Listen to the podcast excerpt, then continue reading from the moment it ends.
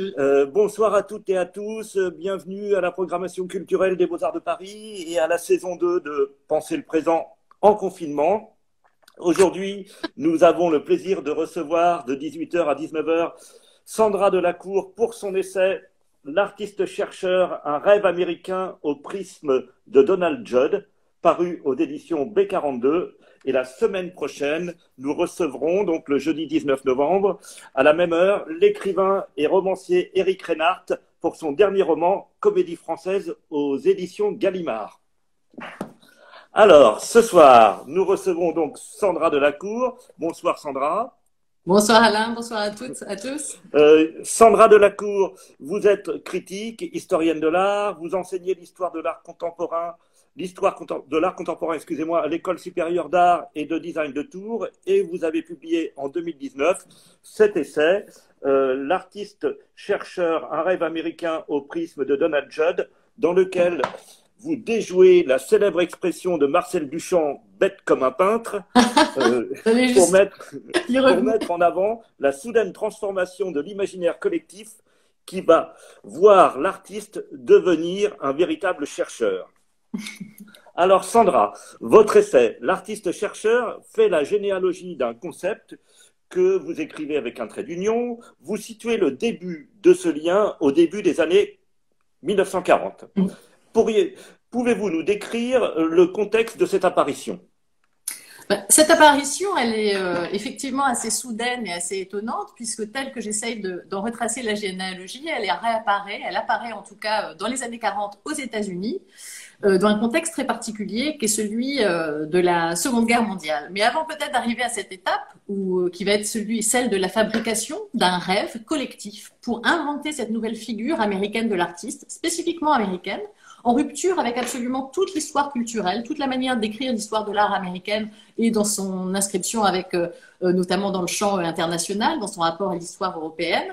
Euh, cette nouvelle figure, elle a ceci de particulier, vous avez signifié ce trait d'union euh, qui me semble important entre artiste et chercheur, c'est comment deux figures jusqu'à présent antinomiques, qui n'avaient aucun, euh, je dirais, aucune histoire commune, mhm. aucune relation commune, puisqu'aux États-Unis, l'enseignement artistique était principalement basé sur une tradition d'autodidaxie, très loin des universités qui elles-mêmes se souciaient peu des artistes. Et dès les années 40, apparaît cette volonté de faire euh, de l'artiste un modèle pour le chercheur et inversement euh, de du chercheur pour, euh, pour, pour, la, pour l'artiste. Si vous m'avez bien suivi. Oui, oui, tout à fait. Mais comment l'université américaine a-t-elle réussi à imposer alors cette idée? Eh ben, cette idée, elle s'est imposée assez loin du milieu de l'art initialement. Elle n'a pas été portée par le milieu de l'art elle-même et elle a été générée, finalement, fomentée au sein des universités ou avec les universités, mais sans dimension programmatique. C'est-à-dire que euh, la situation qui s'est posée avec l'émergence de la Seconde Guerre mondiale était un problème euh, politique bien plus géopolitique bien plus vaste. C'est-à-dire que les États-Unis, dès avant même de décider d'investir d'entrer en guerre contre euh, contre le nazisme, vont décider finalement d'opter pour une stratégie de résistance sur le territoire national et ce dès 37-38 pour lutter contre la propagation des fascismes sur le sol et bien sûr en bonne idée de préparer les interventions euh, euh, sur, le territoire européen par la suite.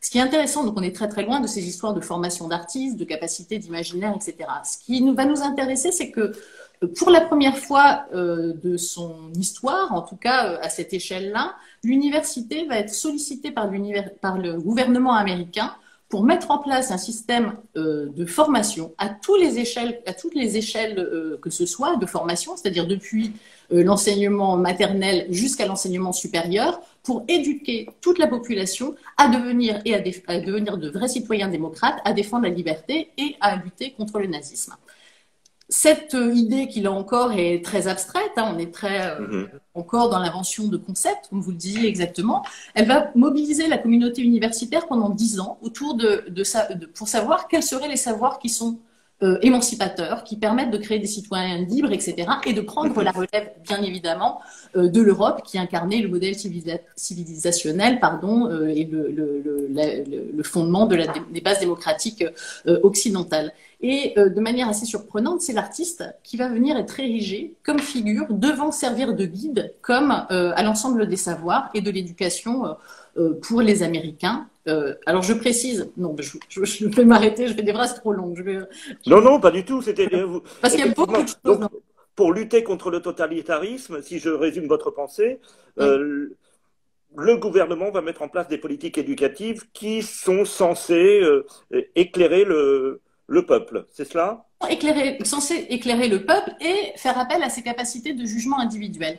Ce qu'il faut bien avoir en tête, c'est que euh, la montée du fascisme en Allemagne est un véritable choc, euh, évidemment pour, pour ce que l'on sait, mais aussi dans l'imaginaire de ce que c'est la démocratie occidentale, telle qu'elle est née en Grèce et qu'elle a ensuite été euh, incarnée notamment par le modèle allemand, qui est depuis le début, la fin du 18, la fin du 19e siècle, pardon, le grand modèle intellectuel, le grand modèle sur lequel s'est bâtie la conception de la recherche, des universités orientées sur la recherche, et le modèle moderne que l'on connaît des sciences euh, en Europe euh, et, en Occident, à savoir des sciences euh, positivistes, neutres, non, ne laissant que peu de place à l'objectivité du scientifique, etc.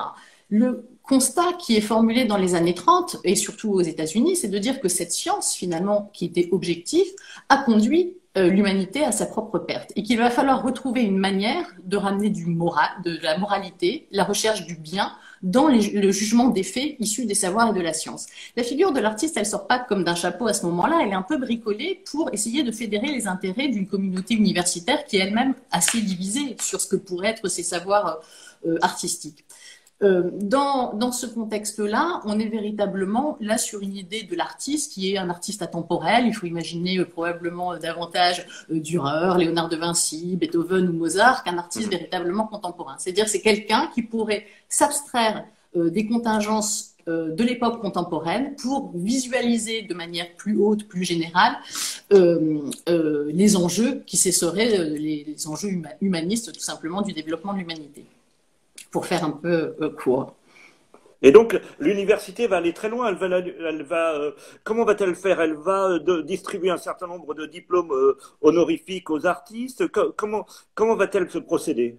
Alors ça, c'est un, petit peu la deuxième phase, c'est-à-dire celle qui va être véritablement plus active et beaucoup plus politique. La première phase où on bricole un peu cette figure de l'artiste complètement idéale, elle va se faire par se mettre en place par une réforme de l'enseignement supérieur où l'art va devenir le paradigme qui permet de décider comment on juge si un savoir est vrai ou pas. Donc, tous les collèges américains, par exemple, vont faire leur réforme entre 39 et 46 pour venir accueillir de la population et finalement orienter euh, cette forme de production des savoirs dont, les, critères de jugement sont, et d'interprétation sont assez flous, puisqu'elle repose sur la sensibilité artistique qui serait noble de l'artiste. Donc, vous voyez bien qu'on est quand même déjà sur un tournant épistémologique assez majeur, puisqu'il s'agit de dire que ce qui permet de décider des critères de scientificité, c'est une sensibilité qui serait propre à l'artiste. Vous euh, mentionnez à très juste titre euh, la, phase des, notamment la manière dont les universités vont utiliser les doctorats honorifiques pour, euh, pour inciter les artistes à venir travailler à l'université, à venir collaborer à cette nouvelle figure du chercheur. Ça, c'est une seconde phase qui, je pense, constitue un tournant très différent. C'est-à-dire que jusqu'en 45, jusqu'à la victoire, en fait, euh, euh, vraiment cette volonté de rapprocher euh, l'artiste du chercheur se fait sans les artistes, sans leur concertation. Ils ne sont même pas présents l'université. Ils n'enseignent pas très peu, qu'à de rares exceptions, à l'université. Et eux-mêmes sont dans des préoccupations qui sont tout autres, celles, en l'occurrence, de la guerre ou d'autres considérations, mais qui ne sont pas celles-là. Ce qui se passe euh, au lendemain de la victoire, c'est-à-dire que le président Roosevelt, se rendant compte que tout à coup, il a réussi à mettre en place, au nom de l'effort de guerre et de cette espèce d'urgence, à faire de l'université le bras armé euh, de la nation puissante américaine, qui est la libératrice, grande victorieuse, etc., euh,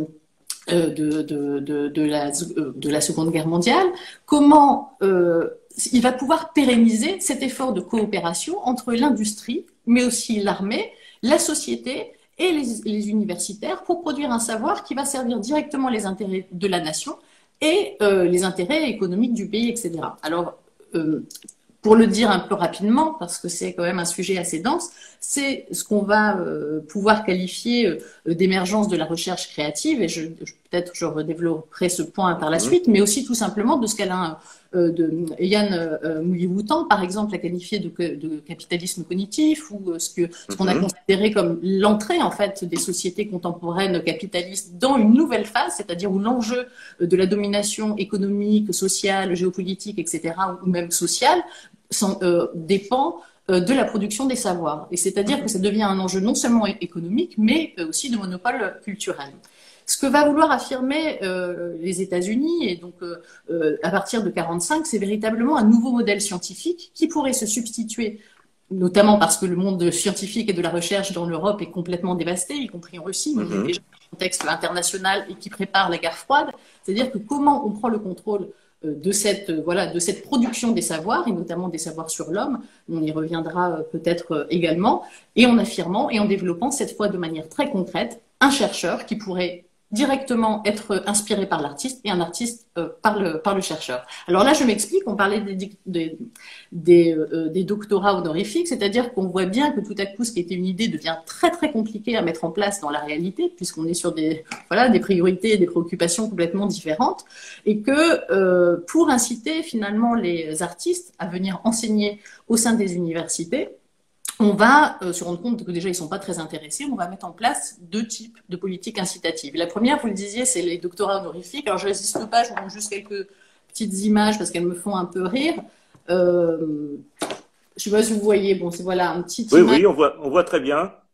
Une, une lithographie de Grant Wood euh, qui se reproduit lui-même donc euh, au centre hein, euh, lors de la remise d'un diplôme honorifique par deux de ses collègues qui sont en l'occurrence Carl Seashore et, Norman Foster. Cette photo est assez rigolote parce qu'on voit bien la nature des relations qui va on voit bien le peu d'enthousiasme qui unit ces trois personnages. Et les deux, donc, qui lui remettent cette distinction, sont plutôt parmi les acteurs les plus engagés dès les années 20 et les années 30 euh, à voir décerner des doctorats aux artistes, mais des vrais doctorats, à considérer que la création, là encore en rupture avec le modèle allemand, doit être euh, complètement euh, retournée près de l'homme ordinaire, que les écrivains doivent occuper les universités. On a aujourd'hui l'impression que, par exemple, cette question des doctorats en art, qui est complètement omniprésente en, France, est complètement nouvelle et qu'elle suscite des débats.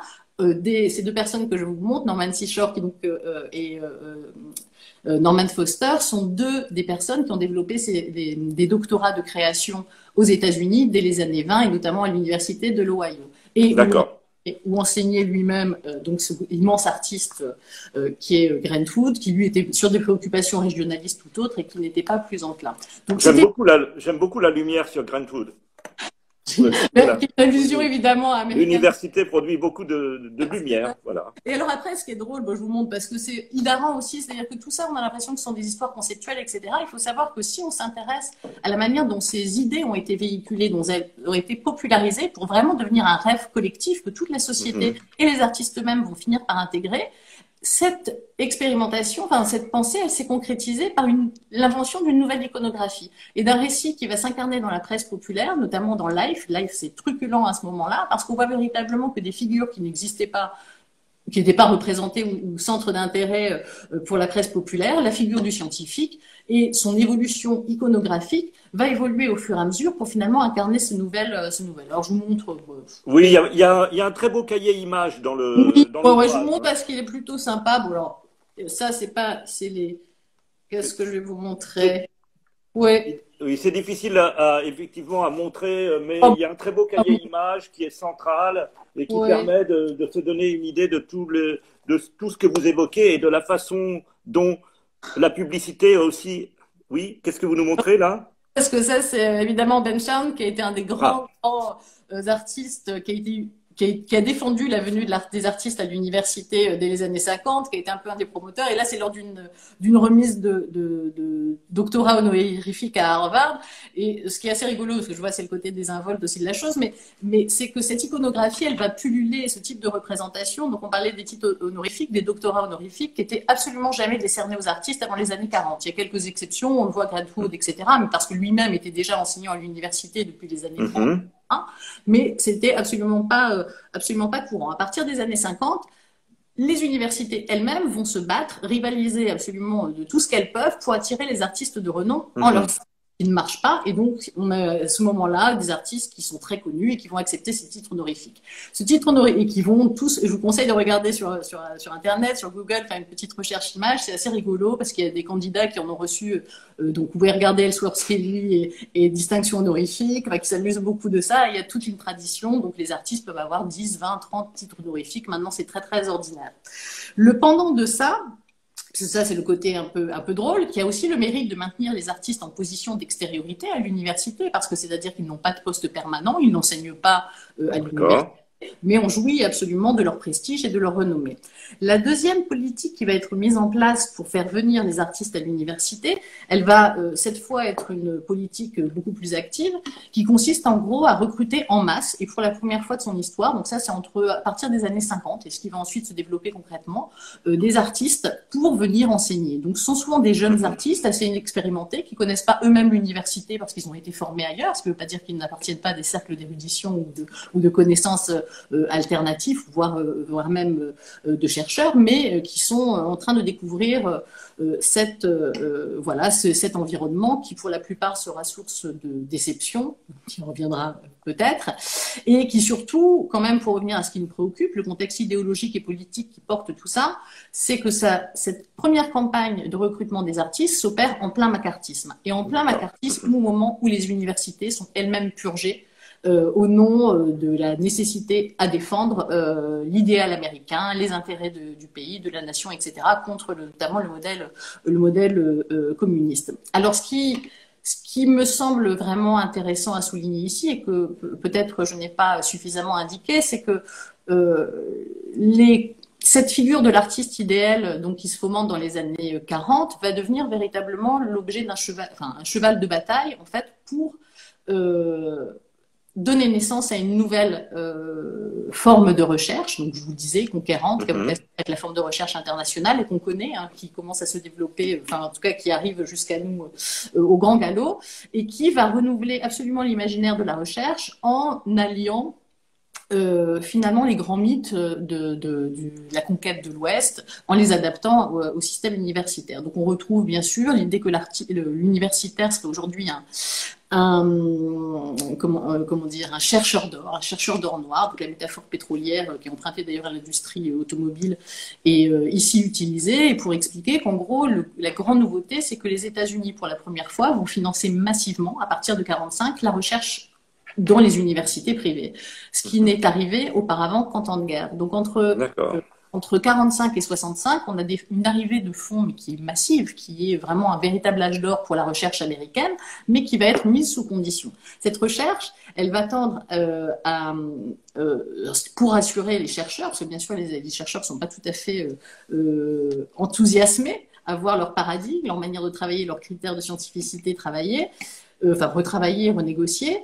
Euh, elle va être, euh, on va essayer de rassurer cette communauté en leur disant, écoutez, on va financer, les États-Unis vont financer la recherche euh, fondamentale. Et c'est à vous, par les principes de mise en concurrence des chercheurs entre eux, ce qu'on connaît aujourd'hui très bien, de, la culture de l'appel, la projet, etc., de convaincre les, nouvelles instances qui vont être créées, notamment la, NSF, la National Science Foundation, qui gère un peu cette, cette nouvelle histoire de la recherche. Et finalement, c'est la capacité de vos recherches à trouver une application dans le domaine de l'industrie ou dans les domaines qui intéressent euh, la nation en elle-même, qui vont permettre de financer cette recherche. Et bien sûr, cette recherche, elle est énoncée clairement comme une recherche créative. Alors, je vous montre juste, cette image que je cherchais très rapidement. Euh, l'image de ce que serait le chercheur créatif. Donc ça, c'est Caltech, une photo toujours publiée dans Life. Alors c'est très drôle parce que on voit qu'on a renoncé à, la blouse blanche, qui était l'iconographie traditionnelle pour démontrer l'objectivité et la neutralité du chercheur.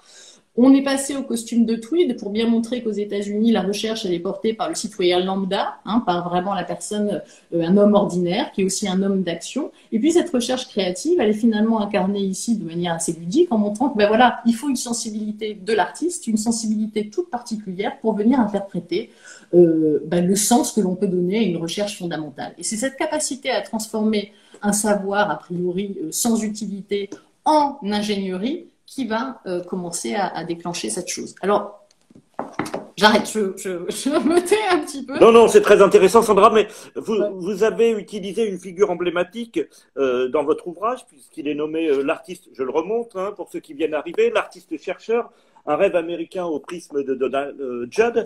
Et donc, vous avez choisi Donald Judd comme figure emblématique. Est-ce que c'était un choix ou est-ce que ça s'est imposé Qu'est-ce qui a guidé ce choix? Euh, bah, John me semblait être l'exemple parfait de ce retournement, de cette espèce de, je dirais, de relation schizophrénique à l'artiste-chercheur, euh, clairement, qui se met en place notamment dès les années 60, puisque Donald Judd apparaît à la première génération d'artistes qui est désigné, euh, ou en tout cas dont la reconnaissance artistique est en partie associée au fait qu'il ait fréquenté les universités, puisqu'il les a fréquentées en l'occurrence longtemps, puisque de 40 48 euh, à 62. Euh, il a fait des longues études, mais euh, qui parfois, donc il aura étudié l'histoire de l'art à Columbia, l'art contemporain à NYU, il aura fait des études généralistes à Columbia, etc. Tout en pratiquant à côté finalement la pratique artistique au sein des écoles d'art et notamment de la SL, qui est une, forme, une école de très très prestigieuse dont est sorti Pollock, etc. Mais non diplômante, et que cette, euh, à la fois cette volonté à, suivre une, une, éducation universitaire, une formation universitaire va complètement venir éclipser l'ensemble, notamment tout le travail qu'il aura fait pour se former en tant qu'artiste. Ce qui m'intéresse, c'est que très vite, donc en 66, il est promu un peu héros de cette génération, qui effectivement est la première à sortir des, des, des universités, mais pour les raisons qu'on a vues aussi, d'incitation de la population euh, à aller euh, vers l'enseignement euh, supérieur pour des raisons démocratiques, et que finalement cet intérêt pour lui a conduit à dénigrer complètement ce qu'était son travail. Je m'explique par là, c'est-à-dire que euh, si, vous, si vous regardez la fortune critique de Donald Judd, elle est assez intéressante. C'est quelqu'un qui, jusqu'en 65, publication d'un texte théorique euh, qui s'appelle Specific Object, et 66, l'exposition Primary Structures, qui est la première à finalement désigner cette nouvelle génération d'artistes diplômés. C'est un artiste qui euh, vivote, n'a pas véritablement de succès, etc. En 68, trois ans plus tard, il a sa première rétrospective au Whitney Museum. Donc il y a une sorte d'emballement extrêmement important de, du milieu de l'art, aussi du public, etc., et aussi à l'international, pour ces formes d'artistes qui seraient éduqués. Ce qui est assez étonnant, c'est que très vite, ça se referme contre lui, et notamment contre les artistes de sa génération, en venant poser le débat de son travail sur euh, le fait que, euh, ça, enfin, que, que, ce qui, euh, ce qui finalement serait décisif dans la qualité de son œuvre, c'est qu'il soit passé ou non par l'université, ce qui est absolument absurde et qui aura obscurci euh, absolument tous les débats. Genre, cette discussion, elle n'est pas nouvelle. Euh, on la trouve, euh, je dirais, euh, vous, vous parliez de Duchamp et de Bête comme un peintre, qui est évidemment très ancré. Toutes les prétentions des artistes à afficher une volonté, ou en tout cas une, une position intellectuelle, d'engager des pratiques de recherche, de déplacer les savoirs, à être même compétiteurs ou en rivalité, voire complètement des euh, challengers, pendant américains, des savoirs euh, traditionnels, ont été toujours moqués. Donc ça, effectivement, y compris par les premiers qui, dans les années 10, ont voulu, depuis les universités, former euh, les artistes à la recherche et au prétexte que justement l'artiste méritait enfin des artistes intelligents, je cite. Bon, ce sera quelque chose sur lequel on revient. Ces questions, elles se sont jamais déplacées. Cette opposition binaire de penser une génération, et Judd était le héros d'une génération, en fait, on n'a jamais regardé la réalité de son travail, de ce qu'elle pouvait engager en termes de production de savoir, en termes de même ce qu'était euh, engager un savoir ou la construction d'un savoir par le biais d'une pratique artistique à travers ses œuvres. Au contraire, c'était toujours une génération qui a été condamnée au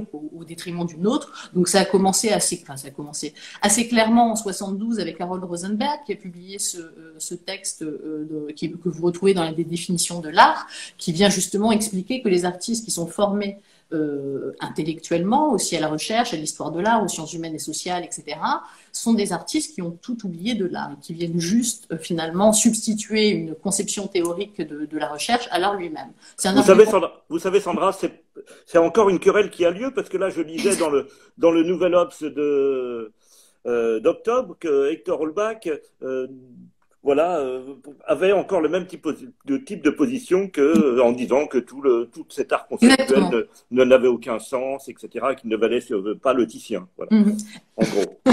Exactement. Moi, je, je, demeure de Judd, et notamment j'ai choisi Judd parce que je trouve que c'est un artiste immense et fantastique, et, que effectivement ses œuvres parlent aussi un peu pour lui.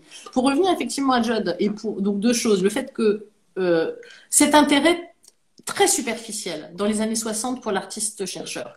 Euh, et pourtant qui va imposer que l'histoire de l'art soit réécrite, que les paradigmes de reconnaissance artistique soient transformés, que les formations des artistes soient transformées, que l'université elle-même se transforme, que tout ce changement, finalement, l'intérêt est assez superficiel. Si on le regarde euh, dans, les faits et dans la réalité de ce que ça, ça peut vouloir dire en termes de perception euh, du travail artistique, jamais je vous mets au défi de sortir un texte qui viendrait préciser comment ou en quoi un travail de recherche est engagé dans le travail de Judd. Et c'est le cas jusqu'à aujourd'hui où finalement on sait très très peu de choses chose de ce que serait la manière dont travaillent les savoirs, les œuvres en particulier. Donc, Judd, il avait aussi euh, ceci d'intéressant, c'est que c'est quelqu'un qui n'a jamais, contrairement à l'espèce d'héros qu'on en a fait de l'artiste-chercheur, jamais enseigné à l'université, qui euh, a continué dès finalement euh, dès son premier poste d'enseignement, qui a plutôt choisi d'enseigner au Brooklyn Museum, à l'école d'art du Brooklyn Museum, qui était une des dernières, dans, au début des années 60, une des dernières écoles qui avait résister à l'assimilation par les, euh, par les musées, qui étaient non diplômantes, etc. Et ce que fait Judd, et d'ailleurs Judd n'ira jamais enfin n'ira jamais enseigner à l'université, comme la plupart des artistes qui sont eux-mêmes recouverts par cette étiquette. Je pense notamment euh, à Dan Flavin, qui a dès 68 pris position contre cette espèce de monopole ou d'obsession de l'université pour venir euh, absorber le travail des artistes, etc. Donc les artistes eux-mêmes n'étaient pas dans des positions d'adhésion ni d'idolâtrie. Ce qui est très gênant, me semble-t-il, c'est justement de venir penser qu'une génération pourrait être le symptôme ou que l'art pourrait être le fruit, euh, le produit simplement de l'esprit du temps, d'une formation, etc., etc. Et je trouve que cette chose-là euh, appauvrit euh, énormément le débat et qu'elle tend effectivement à, à uniformiser et aussi à dépolitiser très concrètement le travail de ces artistes. Je pourrais donner l'exemple, par exemple, toujours pour revenir à Judd.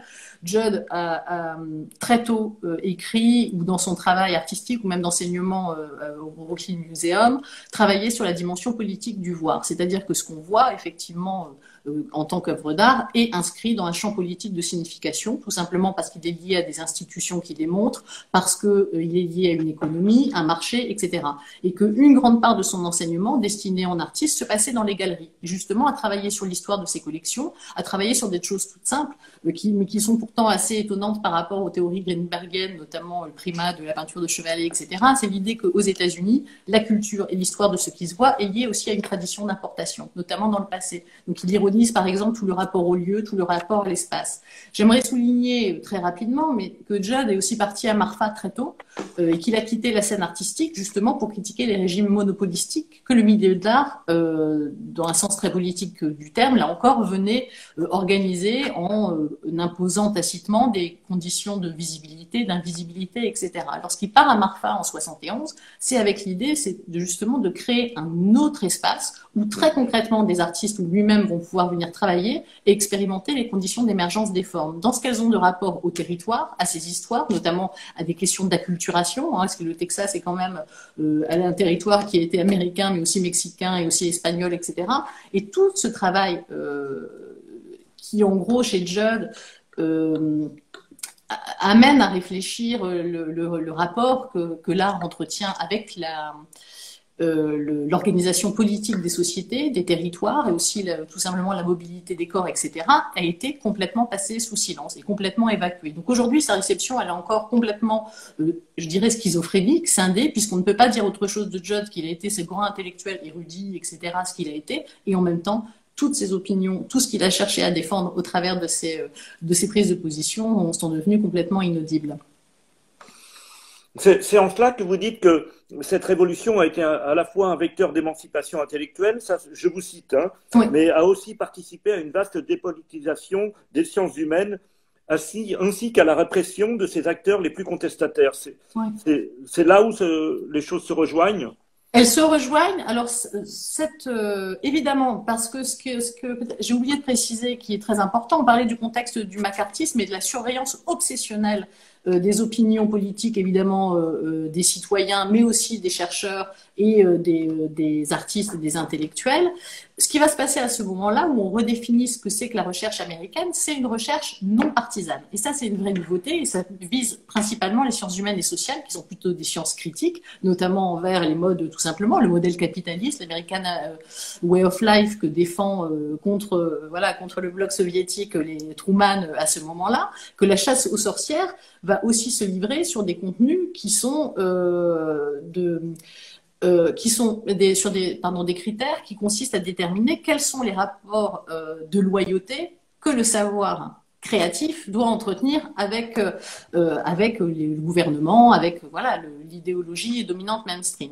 Et cette cette chose, elle va se traduire par finalement la mise à mal d'un combat qui était celui de, l'université, en gros, de, américaine, mais aussi européenne, depuis le début du XXe siècle, à savoir défendre la liberté académique. C'est-à-dire qu'un chercheur est, euh, a priori, euh, libre de travailler sur des objets, des sujets, prendre la parole publiquement, d'exploiter ses hypothèses de manière bah, que nécessite le travail artistique, sans censure morale et politique par rapport à, l'objet de ses préoccupations. Ça, ça a été un vœu pieux, puisque toute l'histoire du XXe siècle s'est traduite par des purges, là encore, ou des procès, ou des serments de loyauté qui ont été imposés aux chercheurs. Donc ça, bien sûr, ça animé la communauté euh, euh, et suscité énormément de débats, mais aussi de procès, etc. C'est des choses qu'on observe très nettement dans les périodes qui sont toujours des périodes de patriotisme associées à la Première Guerre mondiale, la Seconde Guerre mondiale, mais aussi de la montée de l'antisémitisme, aussi qui sont liées à des considérations politiques. C'est qu'avec la révolution industrielle, euh, dès le, le 19e siècle, les universités privées sont en partie financées par les,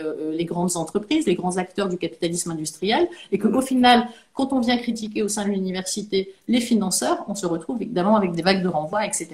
Donc, ce qui est intéressant dans les années 40 et au moment où précisément on fait venir les artistes à l'université, c'est qu'on va ériger, et notamment la NSF va l'écrire très clairement, hein, donc cet organe qui a pour but de euh, régulariser en temps de paix le système de coopération entre le gouvernement, l'armée et, euh, euh, et les artistes pour le pérenniser en temps de paix. Donc là, ils vont dire très clairement que le modèle euh, désormais pour le chercheur, ce n'est plus la liberté académique, mais c'est la liberté de l'artiste.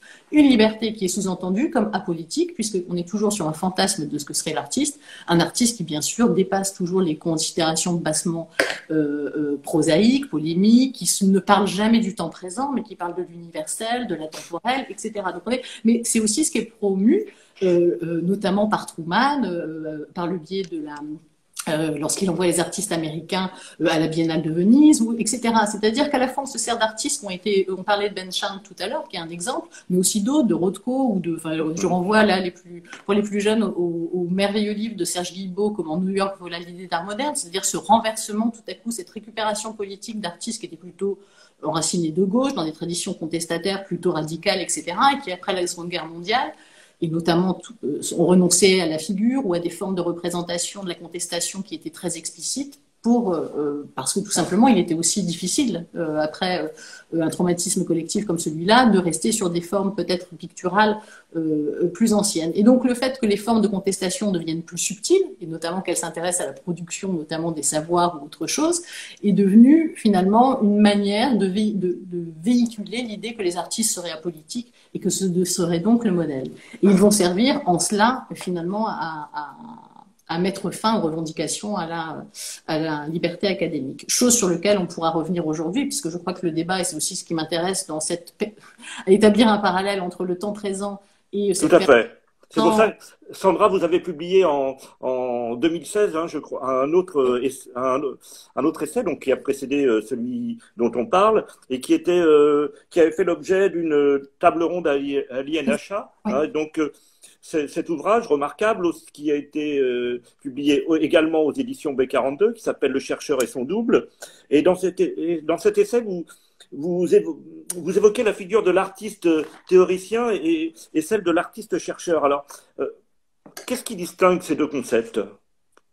Eh bien, je crois que justement, cette figure de l'artiste chercheur, elle est pas. Euh, euh, elle est assez différente parce que des artistes engagés dans la production des savoirs, il y en a toujours eu. Je parlais tout à l'heure de Léonard de Vinci, l'artiste savant, c'est ça, voilà, etc. C'est vraiment pas que l'artiste soit engagé, soit pas un idiot justement, ou soit quelqu'un d'engagé de manière concrète, active dans, dans, la remise en question des savoirs ou leur perpétuation. Hein. Les artistes sont pas non plus forcément à chaque fois du côté du, euh, du bon côté de la manche. On a aussi beaucoup mm -hmm. des conservatismes. Mais ça, c'est pas une figure euh, nouvelle. La figure de l'artiste intellectuel, peut-être c'est une figure qu'on connaît également et qu'on peut, de manière euh, rapide et un peu caricaturale, davantage associer peut-être aux, aux avant-gardes euh, qui ont euh, été euh, ont abondamment utilisé le manifeste, le, la théorie de l'art, etc.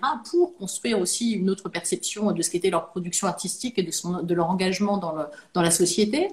Il y avait la figure de l'artiste intellectuel qui est souvent prise d'ailleurs comme modèle, comme contre-modèle par bon nombre d'artistes américains de cette ah, génération. On a perdu Sandra. Ah, ah, Voilà, on vous retrouve. Ah Ah, pardon. Bon, je, détaillais donc un autre contre-exemple, peut-être, qui était celui de, de l'artiste intellectuel, qui, est une, une, euh, qui depuis les États-Unis est davantage associé à une figure française, je dirais, notamment avec un modèle sartrien, qui est l'artiste qui vient prendre la parole dans l'espace public pour venir, euh, notamment, se faire porte-parole de ceux qui ne l'auraient pas, etc. L'artiste-chercheur selon moi et selon euh, euh, les, écrits hein, des artistes qui ont été associés plus ou moins à ce courant, c'est vraiment l'idée de participer à autre chose, c'est-à-dire à une, réflexion politique sur la fabrication des savoirs et comment on s'engage, et notamment des savoirs sur l'homme. Je dois dire que le, livre que vous mentionnez, qui a été, euh, je, je, le détaillerai par la suite, mais s'appelle Le chercheur et ses doubles, précisément euh, en référence euh, à Michel Foucault et euh, à, à, ce qu'il qualifie en fait d'épistémé moderne, ce grand tournant qui serait un tournant majeur dans l'histoire de la production des savoirs dans, dans l'époque moderne occidentale, c'est-à-dire le moment où l'homme se dédouble, donc le chercheur et ses doubles, puisqu'il devient à la fois producteur du savoir et aussi objet du savoir. C'est-à-dire, il fait allusion en l'occurrence à la naissance des sciences de l'homme, puis des sciences humaines, puis des sciences humaines et sociales, ou à la naissance de l'ethnologie, etc., où se produit une séparation assez fondamentale euh, au sein du vivant entre euh, ceux qui sont du côté, les sachants qui sont du côté du savoir, qui peuvent produire, euh, faire, considérer les autres comme des objets d'observation, des objets de, de, assujettis finalement à la vision qu'ils vont euh, développés par le biais de ces nouveaux savoirs, et puis euh, voilà d'autres qui sont assignés finalement à. Alors bon, je ne vais pas détailler véritablement ça, mais c'est véritablement ça qui me semble engagé dans la question de l'artiste, en tout cas de l'artiste chercheur tel que je l'entendais, c'est-à-dire venir à un moment se poser des questions qui sont d'ordre épistémologique, bien plus que c'est-à-dire comment euh, on accède au savoir, par quelle modalité, comment il se met en œuvre et comment il crée des rapports de domination simplement au sein de la société, de manière très simple et de manière, euh, je résumais évidemment un peu vite. Donc ces artistes-chercheurs, eh bien, euh, du coup, ils, sont, ils peuvent avoir être très éloignés de l'image d'épinal que l'on se fait de l'artiste-chercheur, qui aurait nécessairement un doctorat ou qui serait nécessairement avec une éprouvette ou des petits archives ou, ou la conférence. C'est-à-dire que du coup, c'est un objet d'étude qui devient commun euh, à d'autres champs disciplinaires, les arts sont plutôt du côté de l'indiscipliné, mais à d'autres euh, champs d'expérimentation qui peuvent être ceux des sciences humaines et sociales d'aujourd'hui ou d'autres, de l'histoire de l'art, etc. Comment se fabrique euh, aussi ce savoir et qu'est-ce que ça produit au sein de la société que, que d'engager ces types de production. Alors pour parler du livre, parce que c'est un livre collectif, hein, donc mm. euh, je souhaite vraiment euh, pouvoir euh, expliquer comment ça s'est passé. Donc Vous étiez trois, je crois. Hein. Voilà, il y avait deux historiennes de l'art, enseignantes également en école d'art, ce qui fait que ça nourrit aussi nos notre intérêt beaucoup ces questions de la recherche-création. Vanessa Terodopoulos et, et Katia Schneller, et nous avions décidé d'inviter des artistes euh, sur des bases pas du tout, euh, enfin assez arbitraires d'ailleurs, euh, si je puis dire, des artistes dont on aimait le travail, qui nous informaient, nous, en tant que chercheuses. Et l'idée, c'était justement de ne pas prendre leur travail comme un, phénomène générique, quelque chose de génération, mais de partir d'œuvres, d'œuvres en cours, qu'eux-mêmes viendraient présenter et qui seraient mises en discussion et le point de mmh. départ des questions qui nous préoccupent. Donc il y avait des personnes dont que j'aime beaucoup, qui ont apporté énormément à cette publication, Kapwani Kimwanga, Otobong Nkanga, euh, la plateforme curatoriale Le Peuple qui manque, Mathieu Abonin, qui est également Émilie Villès, qui est directrice de la Fondation Cadis. Donc on a choisi ces personnes aussi, parce qu'ils avaient envie de, j'espère, je, pense, de, le faire avec nous, non pas dans leur rapport à l'institution, est-ce qu'ils étaient identifiés comme artistes-chercheurs ou pas chercheurs. D'ailleurs, ce qui est assez intéressant, c'est que même aucun d'entre eux ne se dit artiste-chercheur, etc., même si ils en empruntent euh, les méthodes, ils en étudient des corpus et ils les déplacent dans leur pratique artistique. Donc euh, voilà un peu la chose, et l'idée, c'était vraiment de commencer à travailler sur ce qui se met en place par le biais de l'art quand on commence à s'intéresser à cette question de, la production de, l'homme, en l'occurrence. Donc de nous ramener euh, à des questions de comment euh, se fabriquent des positions d'objets, des positions de sujets, quel type de savoir convoquer, est-ce que ce sont nécessairement des savoirs minorés? On a beaucoup, aujourd'hui, on entend beaucoup parler de cette, de cette chose qui serait propre de l'art, propre à l'art, pardon, de convoquer des, des pratiques amateurs, d'histoire orale, des, mhm minorés. Sont des choses qui existent aussi dans le champ universitaire depuis très longtemps. Je pense notamment dans l'anthropologie à euh, Clifford Geertz, etc., où je rappelle que par exemple le premier euh, laboratoire d'histoire orale euh, a été créé à Columbia en 48. Donc on est vraiment sur des choses de voir comment finalement les choses se sont bricolées, comment elles dialoguent et quelles sont aujourd'hui leurs conséquences dans le temps présent. Peut-être pour préciser aussi les enjeux, la, figure de l'artiste-chercheur qui était si célébrée dans les années 60 et qui revient aujourd'hui en force, me semble pas, il me semble pas anodin qu'elle est c'est une figure qui ressurgit et qui disparaît assez régulièrement, et qu'elle est quand même liée toujours à une volonté politique de la faire apparaître qui est très forte. Je soulignais au début de cette discussion le fait que la naissance de la recherche créative, cette idée que l'art, la créativité permet d'interpréter les savoirs, etc., commençait à naître finalement dans les années 40, au moment où elle devient un enjeu politique, et où on la retrouve exactement sur les mêmes paradigmes de manière amplifiée à travers euh, simplement ce qu'on appelle aujourd'hui les sciences prédictives et le big data. J'en veux pour exemple, qui n'est qu'un exemple, mais qui devrait euh, être largement développé, comment par exemple Facebook va désigner comme curateur les personnes qui interprètent les algorithmes qu'ils font, ou comment euh, aujourd'hui les ingénieurs de la donnée sont qualifiés de classe créative, etc. Donc cette question aujourd'hui me semble essentielle. Les opérateurs euh, les acteurs majeurs de la recherche se sont déplacés. Je pense que là, il ne faut pas non plus se leurrer, c'est qu'aujourd'hui, lorsque l'on vient euh, mettre en parallèle la figure de l'artiste et la figure des chercheurs, là encore, ce sont deux figures qui aujourd'hui sont très mineures dans l'histoire de la production des savoirs, comme elles l'étaient dans les années 40. Aujourd'hui, on sait très bien que ce n'est plus l'université qui est fourvoyeur, ou en tout cas le principal producteur de ce que serait euh, le savoir sur le temps présent ou sur l'histoire et les sociétés. Juste peut-être un point euh, qui me semble important aussi, c'est que je pense que la globalisation et le fait que la technologie, notamment euh, euh, numérique, digitale, permettent aujourd'hui de compulser de manière de créer un œil omniscient qui permettrait de, de, regarder le monde, de surveiller le monde, de le nommer, de l'identifier, de le décortiquer en temps réel, crée aussi un nouveau paradigme dans l'histoire de la science qui n'est pas sans lien. Comme je le disais, justement, ce, critère de la créativité revient également, mais là encore, elle engage euh, finalement euh, des bases d'analyse qui sont, je dirais, assez déconnectées, enfin, déconnectées en tout cas, fondées sur des critères, là encore, plus ou moins biaisés, secrets, qui soient politiquement biaisés, enfin politiquement, pardon, économiquement biaisés, puisque ceux qui regardent le monde sont aujourd'hui du côté de ceux qui sont les détenteurs des technologies, et puis il y a une partie du monde qui serait observée. Euh, ce qui me semble euh, assez fort, c'est qu'aujourd'hui, je, je, vois bien, euh, je refais une petite parenthèse dans la parenthèse, pardon, mais c'est que cette question de recherche de ce que serait aujourd'hui la production des savoirs, on a tendance à la regarder par le petit bout de la lorgnette et comment l'art ou l'universitaire pourrait bricoler des choses ensemble, mais le contexte général est un contexte de transformation beaucoup plus vaste.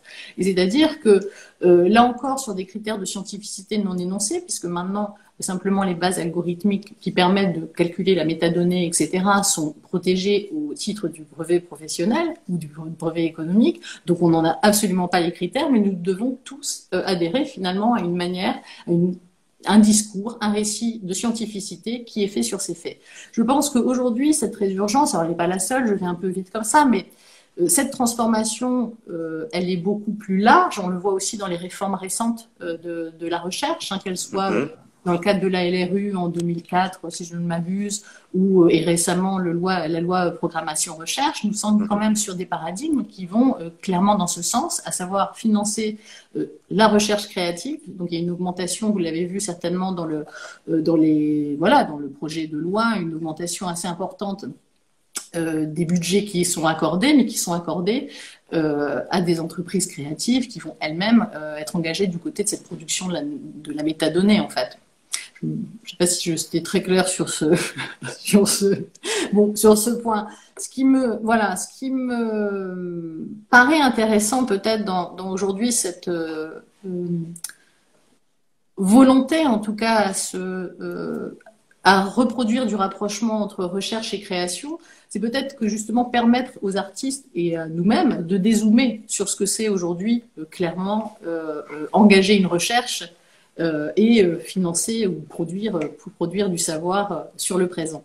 Et c'est pour cela que vous pensez que c'est une catégorie, l'artiste-chercheur, c'est une catégorie très valorisée par les institutions et, par le marché aujourd'hui? C'est pour ces les raisons que vous venez d'évoquer Je ne pense pas directement. enfin, je ne le sais pas, je l'ignore, je ne le pense pas je pense qu'il y a une, euh, une incitation. De la même manière que l'artiste-chercheur des années 40 n'a pas été fabriqué par l'université. L'université était acculée, c'est-à-dire qu'elle n'intéressait personne, les chercheurs étaient véritablement considérés comme des losers absolus, aucune place sociale, etc. Et on était dans le contexte de la dépression. C'est-à-dire que Columbia, faut imaginer, en 31, c'est 5000 étudiants. En 40, lorsque l'État décide de, financer l'arrivée en masse de la population, c'est 45 000 étudiants.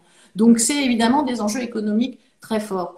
Euh, de la même manière, je pense qu'aujourd'hui, euh, les, institutions sont elles-mêmes en proie avec euh, ces difficultés, finalement, cette espèce de logique de survie. On le voit bien pour les écoles d'art, hein, qui aujourd'hui sont en compétition, évidemment, à l'échelle nationale, mais à l'échelle internationale, et qu'il faut ben, être capable de répondre à cette nécessité de produire des doctorats, des artistes surdiplômés, etc.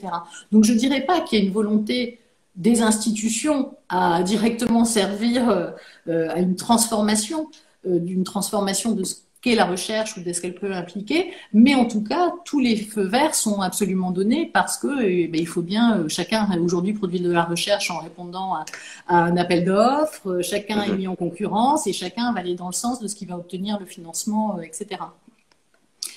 Peut-être là encore, pour, je sais pas, je me dis, c'est très difficile de parler tout seul dans une pièce et d'imaginer la portée de, ce qu'on raconte. Là, je ne vais pas avoir l'air d'une complotiste de la dernière heure, mais je trouve assez intéressant aussi de, euh, de s'interroger sur la dimension critique aujourd'hui, qui est, enfin, le potentiel critique au pouvoir critique qui serait accordé à la recherche, qu'elle soit portée par l'art ou qu'elle soit portée par euh, des méthodologies euh, plus académiques.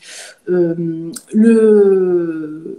depuis euh, les années 90, se sont euh, euh, multipliées ce qu'on appelait les procédures judiciaires, des procédures judiciaires à l'encontre des sciences humaines et sociales, pas simplement en France, hein, dans beaucoup de pays, aux États-Unis, en Turquie, en Pologne, etc., envers des recherches, notamment dans le champ des sciences humaines et sociales, qui viendraient euh, simplement observer, étudier des pratiques considérées comme insurrectionnelles, mm-hmm. anti-étatiques, etc., etc.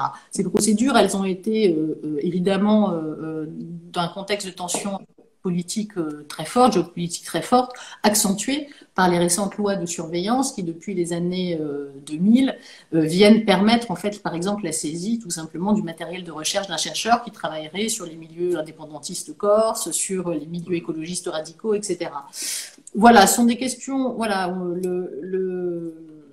cette idée de la créativité, euh, qui est souvent associée à la recherche, est généralement quand même portée par un contexte belliqueux ou répressif idéologiquement. Et donc, voilà, je, me posais la question de, ces encouragements. Je pense que, voilà, il faut euh, il y a mille manières, ce que montre quand on regarde la diversité, il y a mille antagonistes, il y a dix mille raisons de s'intéresser à la recherche, à s'intéresser à la fabrique des savoirs. Et donc, évidemment, il n'y a absolument pas de raison de le faire. Il y a en revanche, selon moi, raison à s'inquiéter de l'injonction à suivre cette, à cette voie euh, qui serait nivelante et complètement inintéressante si elle était d'ailleurs la seule manière de faire de l'art. Et, quels sont pour vous, euh, Sandra euh, Delacour, les, les artistes-chercheurs qui seraient emblématiques d'aujourd'hui? Là, on a parlé de ceux que, donc de votre essai de 2016, mais bon, il y avait déjà des acteurs qui sont beaucoup euh, maintenant désormais très en vue, hein, comme euh, Capuani, qui vient d'avoir le prix Marcel Duchamp, ou Mathieu, qui voilà. Et est-ce qu'il y a d'autres représentants ou une tendance, disons, une sous-tendance ou quelque chose qui a quels, sont ceux que vous avez repérés? Est-ce qu'il y a des. On pourrait parler d'Éric Baudelaire, on pourrait parler de. Exactement, oui. Bah, il y a mille manières d'engager. mais c'est déjà une génération qui a, qui, a, qui tourne autour entre, qui est entre 40 et 50 ans. Est-ce qu'il y a une, nouvelle génération qui a pris le relais? Est-ce que vous y intéressez? Parce que je sais que vous, vous êtes aussi critique d'art, donc vous, suivez de très près l'actualité. Mm-hmm. Oui, exactement. Après, moi, je ne veux pas décerner des prix. Ou non, non, il ne s'agit pas de cela. Hein. Voilà. C'est un avis euh, euh, très subjectif. Euh, je, à titre personnel, moi, je m'intéresse à des, ou je travaille d'ailleurs avec des, des, artistes qui donc s'intéressent à ces rapports politiques, sociaux au travail, comment à un moment euh, simplement rendre visible quelque chose participe à une gouvernance des corps, à une gouvernance euh, sociale. Quand je dis gouvernance, c'est aussi simplement de l'écologie, dans votre chorégraphique, etc. Et donc, euh, finalement, qui engage des, des, pratiques qui impliquent ou non de la recherche, mais qui en impliquent assez souvent.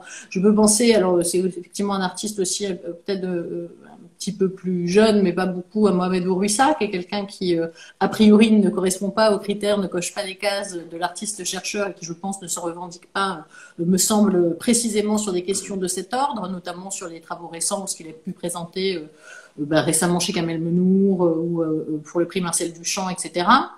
Je pense à des artistes comme euh, euh, Massinissa Selmani, par exemple, qui a un travail absolument magnifique sur la question du dessin documentaire. Donc là, a priori, et mm-hmm. euh, sur le, rapport à, aux relations entre l'Algérie et la France euh, euh, qui me semble particulièrement intéressant. Je mentionne comme ça des gens avec qui je, je, je travaille du coup peut-être un peu en ce moment. Euh, je pense aussi au travail de Laura Hainaut, de Marie Voignier, ou Marie Voignier, pardon, je me trompe un peu de général.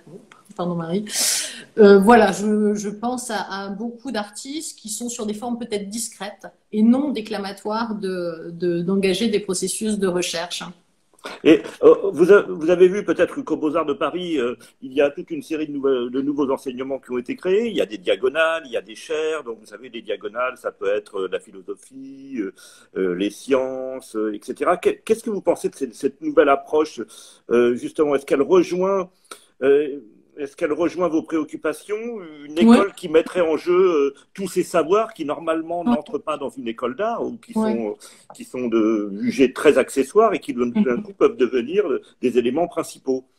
Mais euh, c'est, euh, bah, moi je trouve que c'est absolument fantastique. Est-ce que ça doit devenir principaux, etc. Moi je pense que c'est aux étudiants de dire ce qui est principal dans leur travail et d'ailleurs, je leur fais amplement confiance pour déterminer ce que sera l'art de demain sans attendre que nous, on le pense pour eux. Mais en tout cas, je trouve euh, très intéressant comme réponse de pouvoir considérer que les savoirs de l'artiste ne sont pas cloisonnés ou ne sont pas strictement formalistes ou ne sont pas limités à l'histoire de l'art.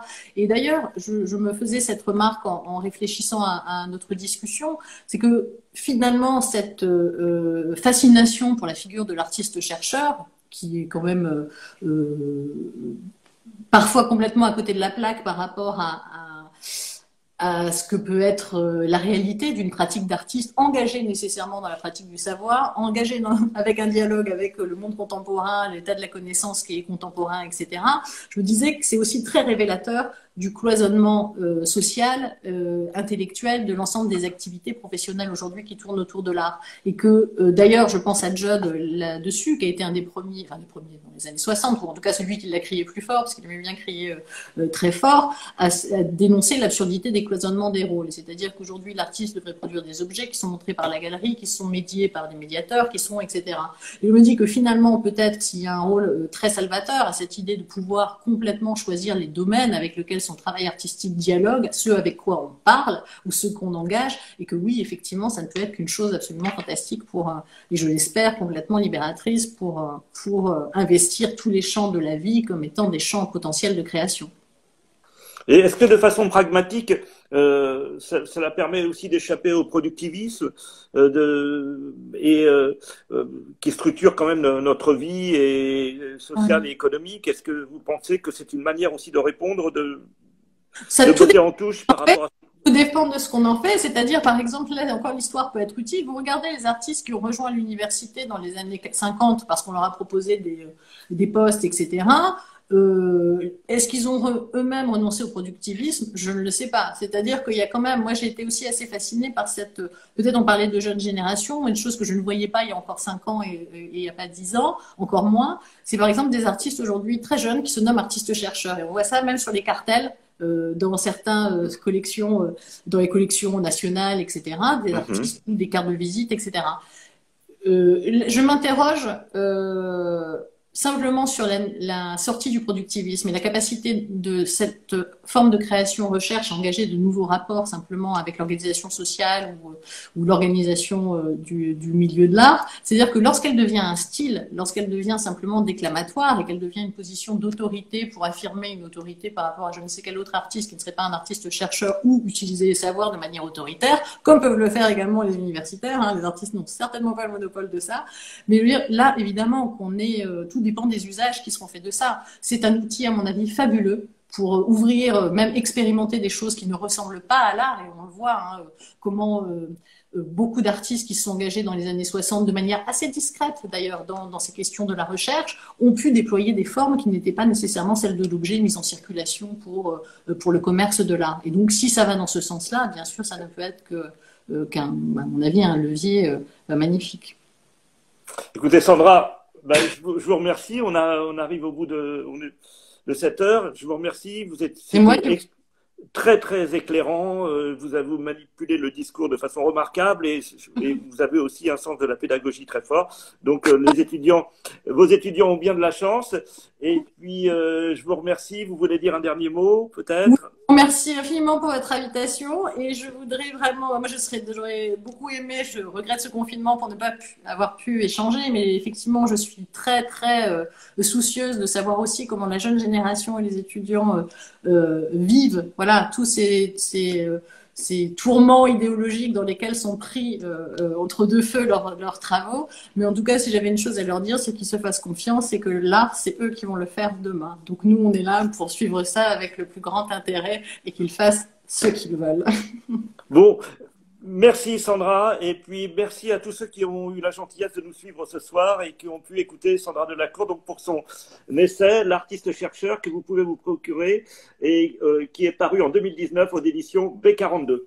Voilà. Infiniment. Sandra, merci.